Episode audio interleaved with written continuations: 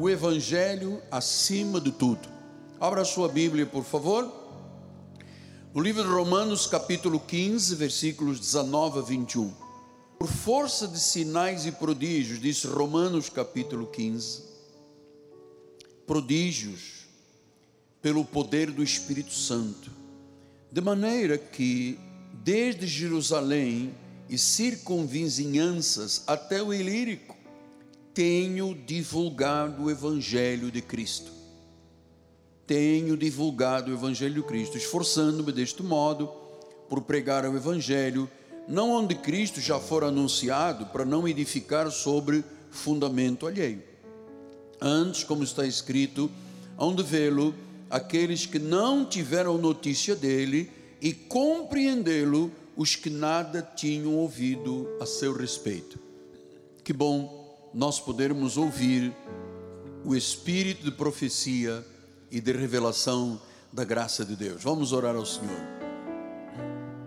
Quero mandar um beijo à minha esposa, está participando do nosso culto, dos nossos filhos. Espero em Deus o melhor sempre revelado deste altar o profeta que tem honra em casa é muito importante. Que a Bíblia diz: o profeta não tem honra na sua terra, mas quando tem honra na sua casa é uma bênção de Deus. Oremos ao Pai. Senhor Jesus Cristo, temos agora cerca de 40 minutos para ouvir o Espírito falar. Revela-te, Senhor, a cada coração que neste momento o Espírito da graça, da profecia, me use, use as minhas cordas vocais, meus lábios, minha mente, o meu coração. Senhor, que eu tenha a mansidão de pregar, educando, corrigindo, ensinando o povo de Deus. Eu não estou aqui em busca de popularidade, em busca de palmas. Eu estou aqui, Senhor, diminuindo para que o menor dos apóstolos do mundo, o menor, o mais fraco, o mais frágil, sou eu, Pai. Mas o meu desejo é te servir pela tua graça maravilhosa, em nome de Jesus. E a igreja diga: Amém, Amém e Amém. Muito obrigado, meu bispo amado. Meus amados irmãos, minha família, santos preciosos de Deus, meus filhinhos na fé. Só a palavra de Deus tem autoridade absoluta sobre as nossas vidas. Cristo é o cabeça da igreja, ele é que governa a igreja e como ele governa? Através da palavra bíblica. Homem nenhum tem autoridade sobre a autoridade da palavra de Cristo. Se você me perguntar qual é a autoridade que o senhor tem aqui nesta igreja, nenhuma. A autoridade desta igreja é a palavra de Jesus. É Ele que é a autoridade da igreja. Então, não há autoridade para nós cristãos além das Escrituras. E nós não podemos exceder o que está escrito, nem tirar, nem acrescentar. Paulo disse em 1 Coríntios 4, 6: Estas coisas, irmãos, apliquei-as figuradamente a mim mesmo e a Apolo, por vossa causa, para que por nosso exemplo aprendais isto. Então, Paulo vai dar um exemplo que nós temos que aprender. Não ultrapasseis o que está escrito. É muito importante esta palavra. Não ultrapasse, não invente, não crie não alicie, não venha com filosofias, não dê presentinhos e faça reuniões para ganhar o povo. Não ultrapasse o que está escrito. A fim de que ninguém se soberbeça a favor de um ou em detrimento do outro. Quer dizer que se eu ultrapassar o que está escrito, significa que eu sou o quê? Soberbo. É por isso que Paulo ensinou dizendo: não pense além do que convém a teu respeito. Porque nós não podemos nos deixar ensoberbecer passando daquilo que está escrito. Por isso eu ensinei há muitos anos a igreja. Se está na Bíblia, responda: Eu creio. Se está na Bíblia, eu creio. Então, não ultrapasseis, não seja a favor de um e em detrimento do outro. Nós, no nosso ministério, não temos grupos. Eu até nem concordo com dois, três corais, isto é antibíblico.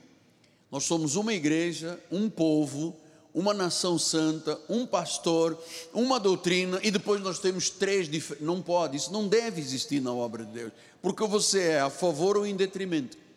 Isso traz soberba. Então, o Senhor me levantou e me deu a responsabilidade de cuidar do seu rebanho. Esta igreja foi me dada em termos de administração, em termos de cuidar do rebanho. A Bíblia diz em Atos 20, 28, olha só: Atendei por vós e o rebanho sobre o qual o Espírito Santo vos constituiu bispos. Para fazerem o quê? Pastorear. Pastorear a igreja de Deus, a igreja que Ele mesmo comprou com o seu próprio sangue.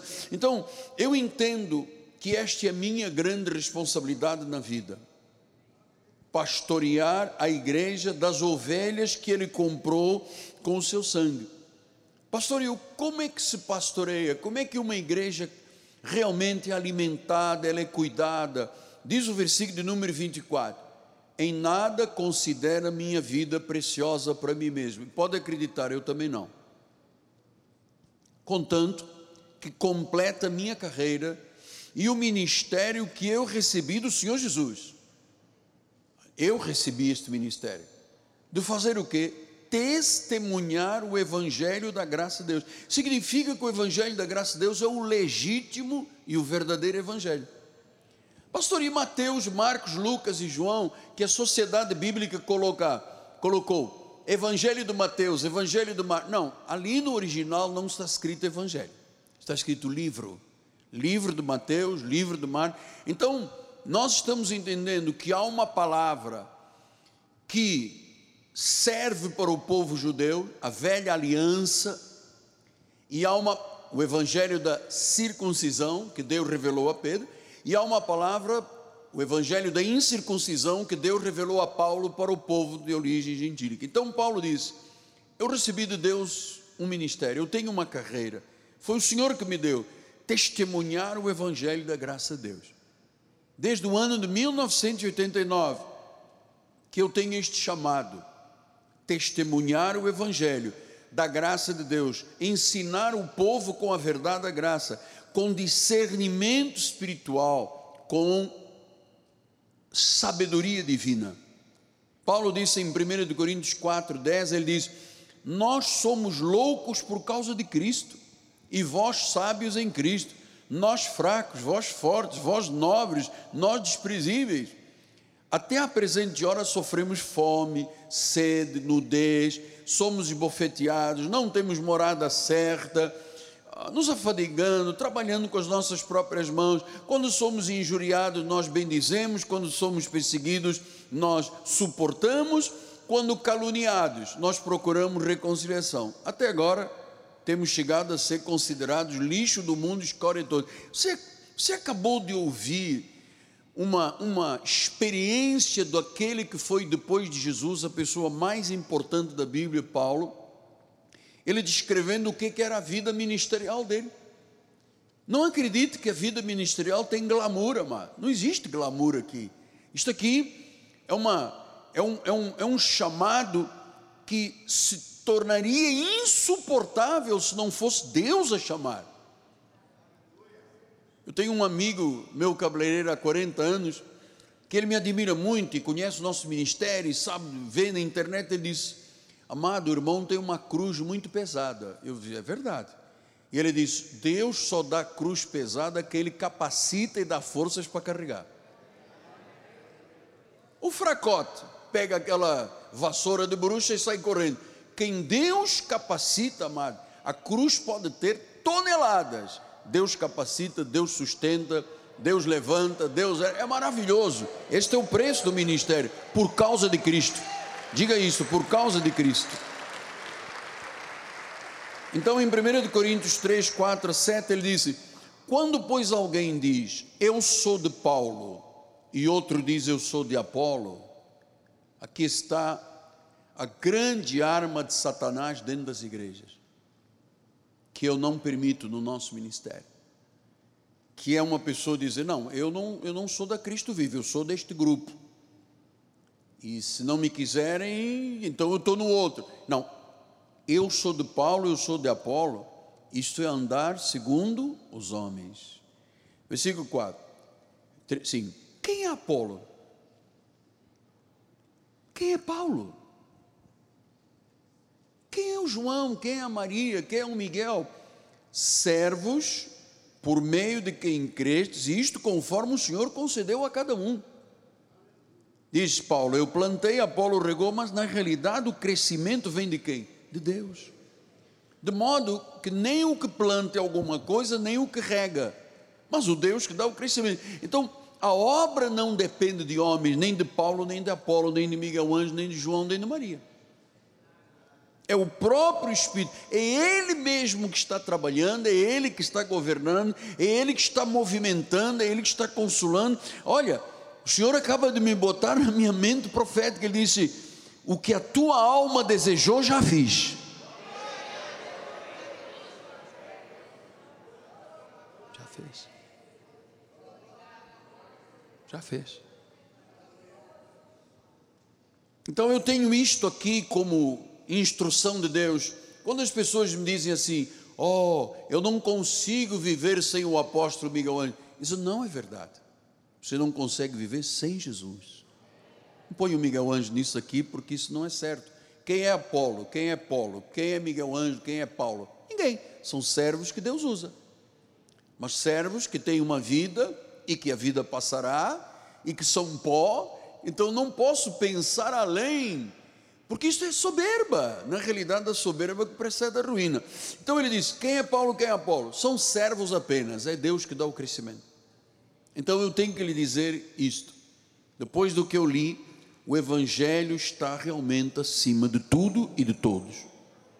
E quando você tem convicções cristãs históricas, quando você olha e compreende, e lê e medita nas 14 epístolas de Paulo, você começa a entender que essa palavra que ele disse, o meu ministério, o meu chamado é testemunhar o evangelho da graça. O meu chamado não é promulgar vigílias, jejuns, sacrifícios, sacudimentos, é pregar o evangelho da graça, porque estas são as convicções históricas de Deus.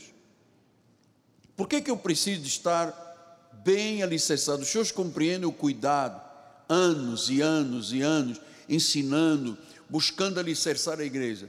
Nós hoje vivemos e lidamos com uma mídia secular hostil contra a igreja de Jesus. Existem áreas de governos contra a igreja de Jesus. Existem níveis de governo que são hostis contra Deus, contra a Bíblia. Há pouco tempo estava se discutindo aqui na Assembleia Legislativa, amados, é, uma lei que, graças a Deus, foi derrotada, em que um deputado que ia proibir que as pessoas andassem com a Bíblia ou que abordassem outras pessoas com a Bíblia, proibir. Um homem proibindo, graças a Deus que os evangelhos não permitiram. Então, nós entendemos que a mídia secular, com agendas contrárias a Deus, estamos vendo um povo no nosso país, 210 milhões ou 215 milhões, encurvados por causa de uma cultura corrompida e satânica. Estamos vendo a precarização do trabalho. Temos visto órgãos que deveriam de ajudar a governar o Brasil, é, gerando impasses, guerras e com isto piorando a qualidade de vida do povo. E eu vou lhe dizer uma coisa: tirando os políticos que são de Deus, que Deus realmente os levantou, como fez com Sadraque, Mesaque, Abednego, Daniel, e colocou para governar, eu, eu descobri uma coisa: 90% dos políticos governam para si mesmo, geram um discurso de ódio, tem uma desconfiança das instituições religiosas. Maioria está lá, você votou, você botou uma pessoa que não é de Deus, e depois ele vai governar-se a si mesmo e preparar leis. Olha, é cada loucura que há em Brasília. Tem deputado preparando lei para que haja pedofilia livre, que pais possam casar com os filhos, que irmãos possam casar.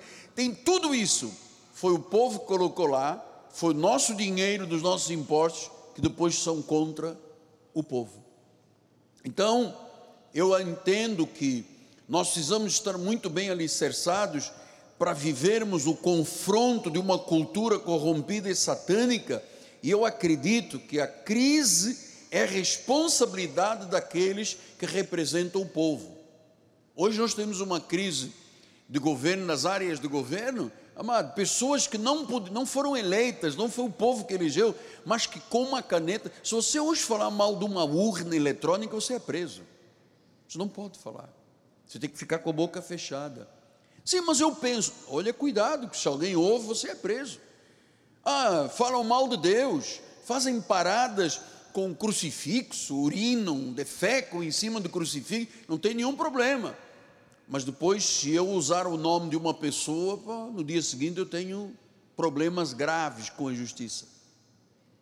Então nós precisamos de dizer que ah, só serve para governar em todos os níveis, estou falando desde lá de baixo da vereança, quem pensar em melhorar a vida da população. Senão não pode voltar. Nós sabemos que nós temos no nosso ministério é, pessoas muito humanas que estão envolvidos com a política. Só estas pessoas têm o direito de voltar. O indivíduo que depois chegou lá, como eu, eu agradeci muito a Deus pelo governador de São Paulo ter perdido e ter abdicado, eu vi este homem, quando estávamos na pandemia, dizer: Eu vou mandar prender polícia partia, batia nas pessoas, trancava as lojas. No Nordeste foi um caos. Passaram os prefeitos e os governadores a saber mais de medicina do que os médicos. Eu vi humilhando médicos nas CPIs, uma coisa horrível. São pessoas realmente são culpadas, são responsáveis pelo que nós vivemos. 670 mil pessoas mortas. Agora já há meios eh, médicos que dizem não deveriam ter entubado mas entubaram e morreram. E agora? Quem é que discute? Quem é que tem razão? Agora, quem é que tem razão? Então, nós vivemos numa cultura corrompida. O nosso ministério está há mais de 30 anos, desde que o Senhor revelou a graça, recuperando o Evangelho para levar este Evangelho verdadeiro a lugares que jamais imaginamos. Isto é a nossa função. Jesus disse isso. O Evangelho é o caminho de Deus para a eternidade. Por seu sacrifício, ele derrotou o pecado, ele derrotou a morte. Ele disse que o Evangelho é o poder de Deus. Nada contém o poder de Deus, nada detém o poder de Deus. Romanos 1,16 ele diz isso: Eu não me envergonho do Evangelho, porque é o poder de Deus. Diga, o Evangelho é o poder de Deus. Então ele tem um poder para criar, ele tem um poder para redimir, ele tem um poder para curar, para ressuscitar. O poder de Deus vem da palavra grega dunamis, é um poder explosivo, que quando chegou ao meu coração, mudou a minha vida, mudou a tua vida. Deus nos deu um novo nascimento, Deus nos regenerou. Deus pegou o coração de pedra que nós tínhamos e colocou um coração saudável de carne. Ele inscreveu na nossa mente e no nosso coração a Sua palavra para nós não pecarmos contra Ele. O, Evangelho tem o poder da mudança da vida. O senhor pode ter entrado aqui esta noite, o senhor pode estar me assistindo pela com Brasília, em alguns municípios, 5.500 municípios, e talvez a tua vida esteja tão má tão esboroada, tão em crise, eu vou te dizer: só o Evangelho tem poder para mudar a vida. Pastor, e se a pessoa não seguir o Evangelho? João 12, 35 diz: Respondeu-lhe Jesus: Ainda por um pouco a luz está convosco. Andai enquanto tendes a luz, para que as trevas não vos apanhem. E quem anda nas trevas não sabe para onde vai. Não sabe para onde vai. Ah, tem uma senhora que lê a mão. A pessoa vai lá. Tem uma irmã profeta lá na raiz da serra. A pessoa vai. Tem um óleo, a pessoa, porque ele está em trevas, e quem está em trevas não sabe para onde vai. Eu sempre digo: alguém teria coragem, por exemplo, de tentar colocar no meu coração alguma coisa contrária a Deus? Não. Mas por quê? O senhor é feito de ferro? Não. Eu sou o menor, eu sou, eu sou mais fraco do que você. Eu sou muito limitadíssimo. Mas eu creio em Deus. E eu não aceito filosofias e teorias que vão. Tudo que é contrário à Bíblia vem da parte de Satanás. Tudo. Então, o poder da mudança de vida está no Evangelho. O Evangelho tem que ter a primazia em nosso ministério. O Evangelho é mais importante, é mais prioritário, é mais glorioso, é mais santo, é mais digno, porque é Ele que dá a vida plena. Se o Evangelho não está acima de tudo na tua vida, o Evangelho não é nada, é um livro apenas. O Evangelho tem que estar acima de tudo. E nós precisamos do Evangelho como nunca, do seu poder em cada área da nossa vida. Temos que ficar firmes na genuína graça de Deus. Por isso é que Pedro disse em 1 Pedro 5,12: ele diz: Por meio de Silvano, para vós outros é fiel irmão, como também o considero. E vos escrevo resumidamente, exortando e testificando, de novo, que esta é a genuína graça de Deus nela estai firmes. Agora, por que que nós criamos esta mensagem? O Espírito Santo criou para este momento, o evangelho acima de tudo. Porque você sabe, eu tenho lhe ensinado isto aqui dioturnamente, que coisas têm tomado o lugar do evangelho, amado quando o foco principal da igreja, das igrejas de vida, é o evangelho, nós temos que estar do lado do evangelho. Hoje existem situações que ocuparam o lugar do evangelho. Eu disse há pouco, antes de começarmos o culto, que, por exemplo, o louvor e a adoração da igreja você, o louvor não é um momento de excitação ou que eu tenho para brincar com os irmãos ou, ou conversar, ver o telefone celular. Não, é um momento que nós temos que experienciar, porque é através do louvor e da adoração que nós preparamos o ambiente da igreja para que o Espírito Santo de revelação e profecia se manifeste grande exposição. Há irmãos que ficam lá fora, esperando o louvor acabar, para voltar. Perderam a grande oportunidade, porque o louvor foi posto por Deus para preparar o momento da palavra. Então a pregação no nosso ministério é focada no Evangelho da Graça. A escola dominical é baseada na graça. Os adolescentes, os jovens, o louvor. Então, nós entendemos que o Evangelho é o poder de Deus, tem que estar no lugar certo. Eu não posso chegar aqui e dizer, lindo, permita que o Espírito Santo entre no teu coração, lindo. Primeiro já fica mal, né? O pastor falar aos homens lindo. Mas permita que o Espírito Santo. Então você põe um espírito pequenininho e põe um homem poderoso. Então o pregador diz: lindo, permita que o Espírito Santo. Dá, dá permissão a Deus.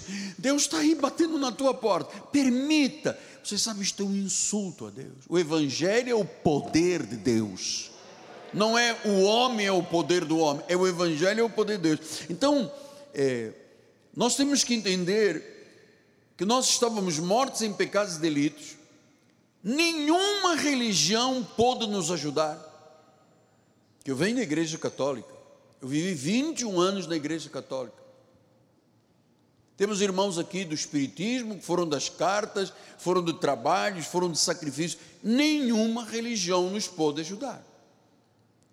Jesus foi crucificado na cruz, ele levou a maldição do pecado, a condenação, ele já fez no nosso lugar o sacrifício, ele morreu em nosso lugar, ele ressuscitou para nos dar vida nova. Então em Cristo nós estamos seguros, nós somos amados, em Cristo nós estamos plenos. O Evangelho faz isto, Romanos 8 diz: agora está falando à igreja, está falando para nós, já não há condenação para os que estão em Cristo. Versículo número 2: Porque a lei do Espírito da vida em Cristo Jesus te livrou. Já fomos livres de quê? Da lei do pecado e da morte. Ele diz: te livrou. Não há mais condenação, ele nos livrou. Então não há nada mais importante de se falar à igreja do que o evangelho da graça de Deus. Não há nada mais importante. Paulo disse em 1 Coríntios 15, 1 a 4: Irmãos, venho lembrar-vos o evangelho que vos anunciei, o qual recebeste, no qual ainda perseverais. Por ele também sois salvos. Vocês serão salvos se retiverem a palavra tal como vos lá preguei. Ou seja, não pode fugir das epístolas de Paulo, senão não há salvação. Esta é a palavra que salva, tal qual vos preguei. Se você retiver o que eu te preguei, a menos que você creia o quê? Em vão. Versículo número 3. Antes de tudo vos entreguei o que também recebi. Cristo morreu pelos nossos pecados, segundo as Escrituras. Versículo 4. Foi sepultado, ressuscitou ao terceiro dia, segundo as Escrituras. Então, nós somos focados nas Escrituras. Porque se eu não andar segundo as Escrituras, eu não sei por onde vou, nem para onde vou. Você acha que alguém me convenceria a ir ver um lançamento de Búzios? Ou pregar num centro de macumba? Ou receber uma instrução, não sei de quê, de um espiritista que tem agora um livro especial? Não. Nós temos a mente de Cristo. Nós sabemos discernir o que é bom e o que é mal, o que é de Deus e o que não é de Deus. 1 Coríntios 2,2 disse: Porque eu decidi nada saber entre vós senão o Cristo e o crucificado. Tito 2, 11 e 12 diz: Por quanto a graça de Deus se manifestou Salvador a todos os homens, educando-nos. Então, o que o Evangelho faz? Ele educa. Marido que não sabe trabalhar e tratar a esposa, o Evangelho educa. A mulher que não entende o que é submissão, o Evangelho educa. Os pais que tratam os filhos com ira, o Evangelho educa. O empresário é educado pelo Espírito Santo do Evangelho para ser uma pessoa com caráter, com se ensina ou não. Isto é tudo o ensino do Evangelho. Então ele diz, educando-nos. É muito interessante você ver uma pessoa educada pelo Evangelho. Ele não murmura, ele não fofoca, ele não faz reuniões escondidas, ele não manda numa coluna, tira nomes e põe nomes. Ele diz, educando-nos. O povo educado vence. O povo que, segundo a Bíblia Sagrada, passa além do que está escrito, sofre, amado. Temos aí milhões de crentes desviados. Não foi por causa do diabo, não, amado. Foi por causa de pessoas usadas por ele que desviaram milhares de pessoas. Nós temos hoje 16 milhões de cristãos no Brasil desviados. Diz que ele educa para nos ensinar a renegar a impiedade, as paixões mundanas. Nós temos educação para renegar isso tudo, o que é do mundo, o que é paixão, para viver no presente século de forma sensata, justa e piedosa. Diga comigo, sensata, justa e piedosa. Você tem que viver assim. sensatamente, justo, piedoso, generoso. Então o Evangelho nos livra do pecado, do poder do pecado. O Evangelho contém tudo o que é necessário para termos uma vida bem-sucedida.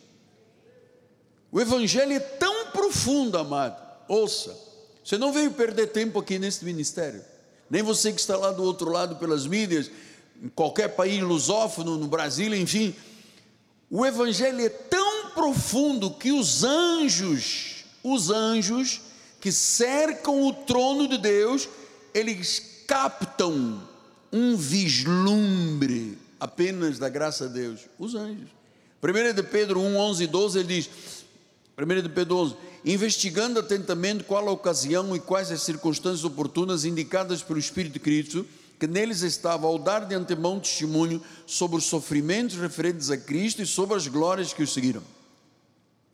A eles foi revelado que, não por si mesmos, mas para vós outros, ministravam as coisas que agora vos foram anunciados por aqueles que, pelo Espírito Santo, enviado do céu, vos pregam o Evangelho, coisas essas que os anjos, você vê, os anjos anelam para tem gente que é contra. Os anjos querem ter um vislumbre, alguma coisa que seja dito da graça. O que é que ele encontra na maioria dos ministérios? Sacudimento. Sexta-feira não sei de que do demônio é, enfim, você sabe, sacrifícios, vigílias, jejuns, batismos. Os anjos que, olha, o Espírito Santo enviado do céu vos prega o Evangelho, coisas essas que os anjos anelam para escrutar. Segundo de Pedro 1,3 disse, visto como pelo seu divino poder nos têm sido doadas todas as coisas que conduzem à vida e à piedade, pelo conhecimento completo daquele que nos chamou ele nos chamou para quê? Para a própria glória e virtude.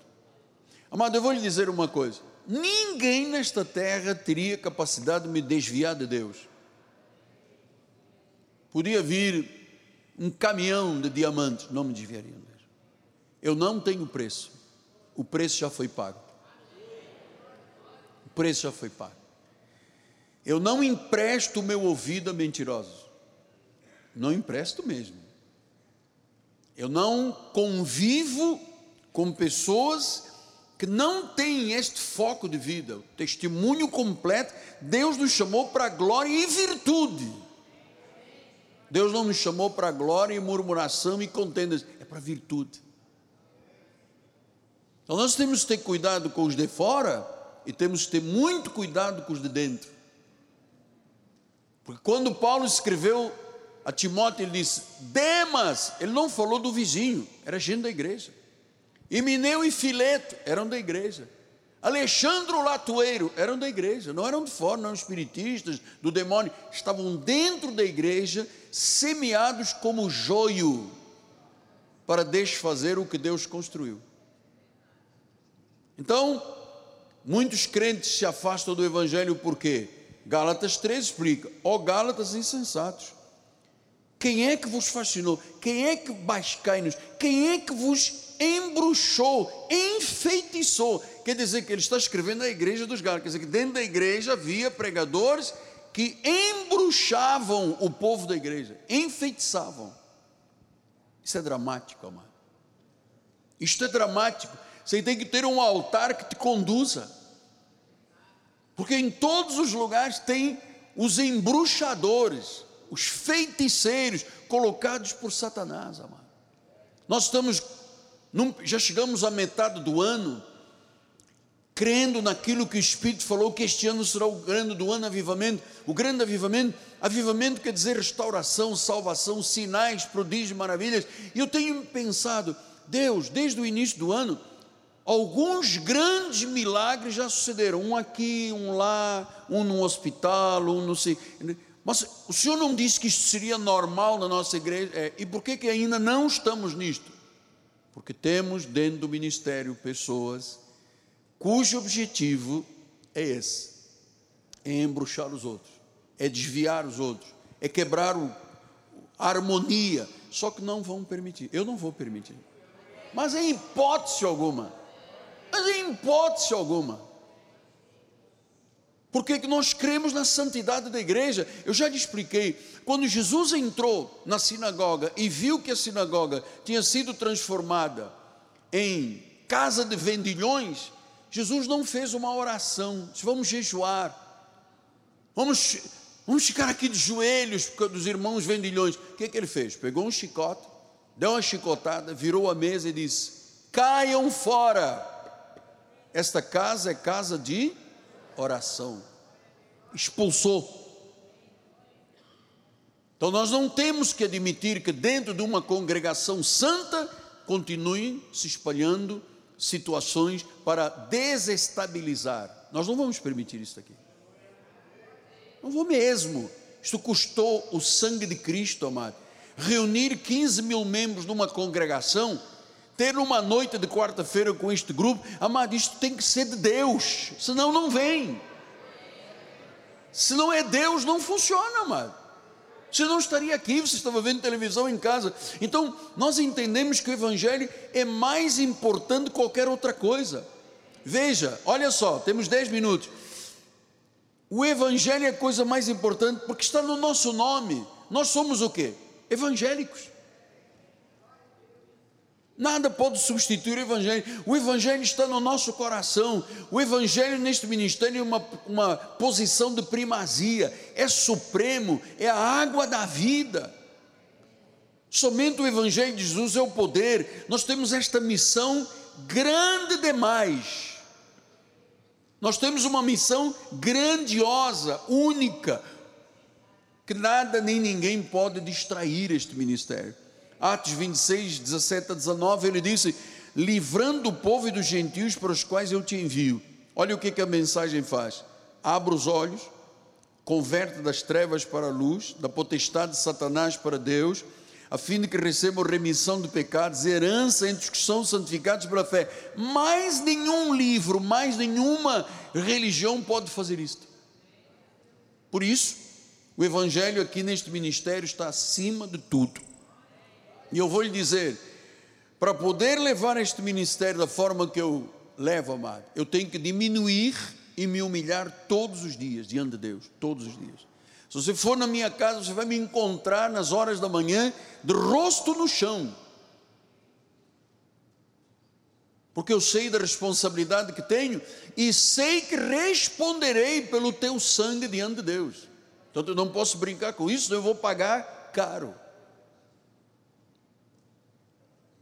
Então, a coisa mais importante da nossa vida, o Evangelho. E claro, nada melhor para o diabo do que dividir ou distrair com questões secundárias. Este Evangelho da graça, do poder de Deus, é que levará a igreja ao avivamento. O Senhor me disse, Miguel, todos os dias eu curarei pessoas, todos os dias haverá milagres na igreja. Eu tenho dito a Deus, se eu for somar os milagres que já aconteceram aqui desde dezembro, 31, foram coisas muito profundas. Tumores, cânceres, AVCs, tirou da morte, restituiu do CTI. Mas Deus disse: Eu quero que isto seja uma coisa normal. Agora, só será normal se o fogo que nós oferecermos for um fogo santo. Não há fogo santo, Deus não se manifesta. E a responsabilidade não será minha. A minha está sendo feita de forma correta. A minha obrigação de pastor é pregar o Evangelho da graça, é mostrar à igreja que ele tem toda a primazia. O Evangelho da graça tem toda a primazia. Veja só, temos cinco minutos finais. O grande filósofo francês Voltaire, que viveu entre 1664 a 1778, o nome dele era François-Marie Arrovette. Ele era Francisco Maria Arrovette. Ele disse, em 1777, na primeira década de 1880, não haverá mais Bíblias na face da terra. A revista Time, que já foi uma revista muito importante americana no mundo inteiro, em 8 de 4 de 1966, publicou uma matéria dizendo: Deus está morto. E aqui estamos nós, 250 anos após Voltaire, 56 anos após a capa do Time, para dizer-lhe que por causa do Evangelho da Graça, Deus está vivíssimo. A sua igreja é poderosíssima. O Espírito Santo se move na igreja. Pastor, e o que, que aconteceu com Voltaire? Voltaire está morto, está num túmulo nem ossos mais deve ter. E o que, que aconteceu com a revista Time? Está num asilo, amado, é velha, ninguém lê a revista Time. Eles disseram: não haverá mais Bíblias, porque Deus está morto. E a prova que ele vive e vive em nós está aqui nesta congregação e nos milhões de crentes no mundo inteiro. Crentes que vivem o Evangelho de forma perfeita, honesta, sincera, verdadeira. Crentes que renegam as impiedades e as paixões com temor e tremor diante de Deus. Essa é a verdade. Então eu terminaria dizendo em Colossenses 1,6 que chegou até vós, como também em todo mundo, está produzindo fruto, está crescendo. Voltaire disse que não, que não haveria Bíblias. O Time disse que Deus estava morto.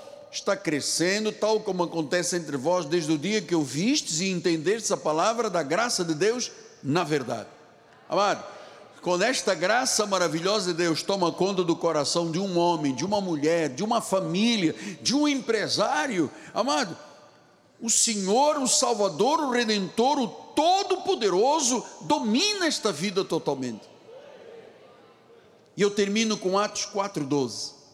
Não há salvação em nenhum outro, porque debaixo do céu não existe nenhum outro nome dado entre os homens pelo qual importa que sejamos salvos. Não existe outro, só Jesus Cristo. Só o seu evangelho tem primazia. Só o evangelho da graça de Deus está acima de tudo e de todos.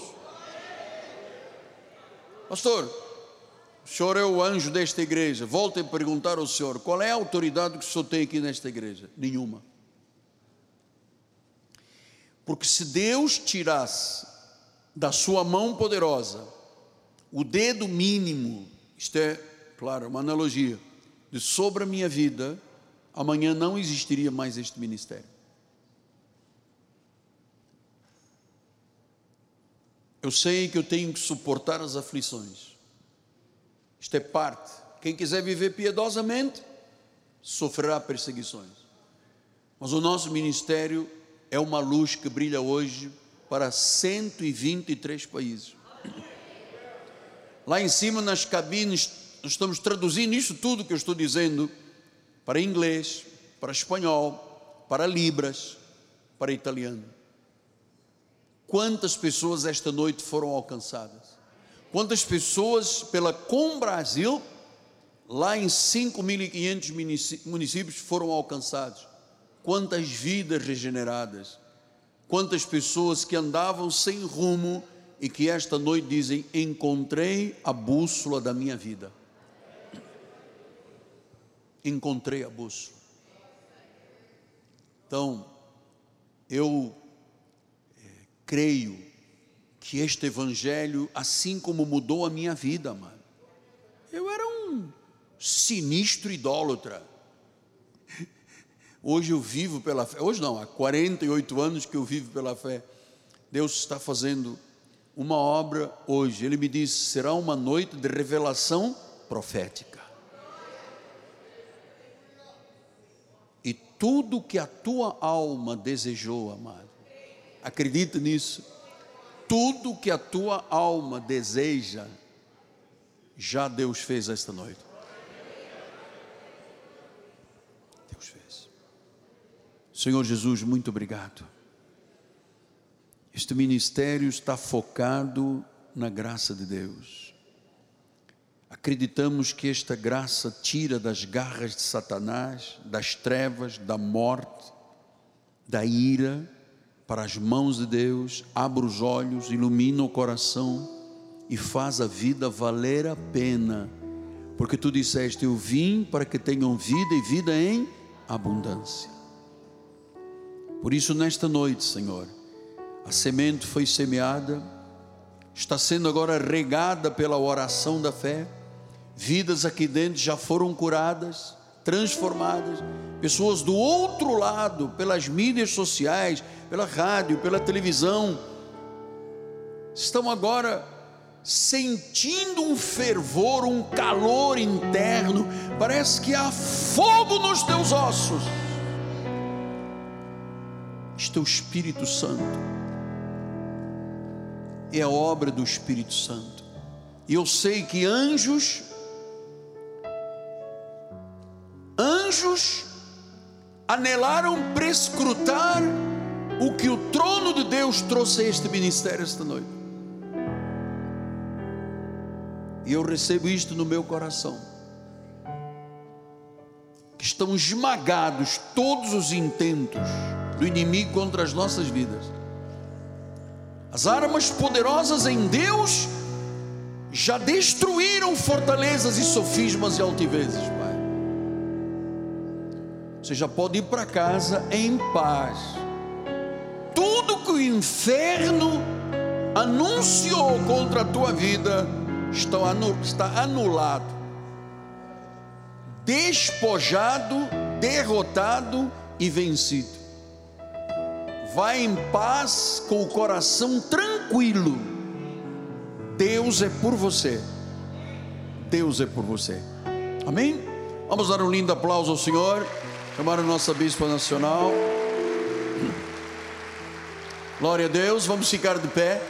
Passei quatro minutos, perdão. Eu sou muito Britannic punctuality, mas passaram quatro minutos. Estendo suas mãos para o altar, que a graça do nosso Senhor e Salvador Jesus Cristo, o amor de Deus e as doces consolações do Espírito Santo se manifestem hoje e eternamente em nossas vidas. Senhor, envia anjos, Pai, que nos guardem, que nos livrem de todo mal e que todos nós cheguemos nos nossos lares em perfeita vitória para a glória do Senhor. E aqueles que recebem, digam amém, amém e amém. Graça e paz. Glória a Deus.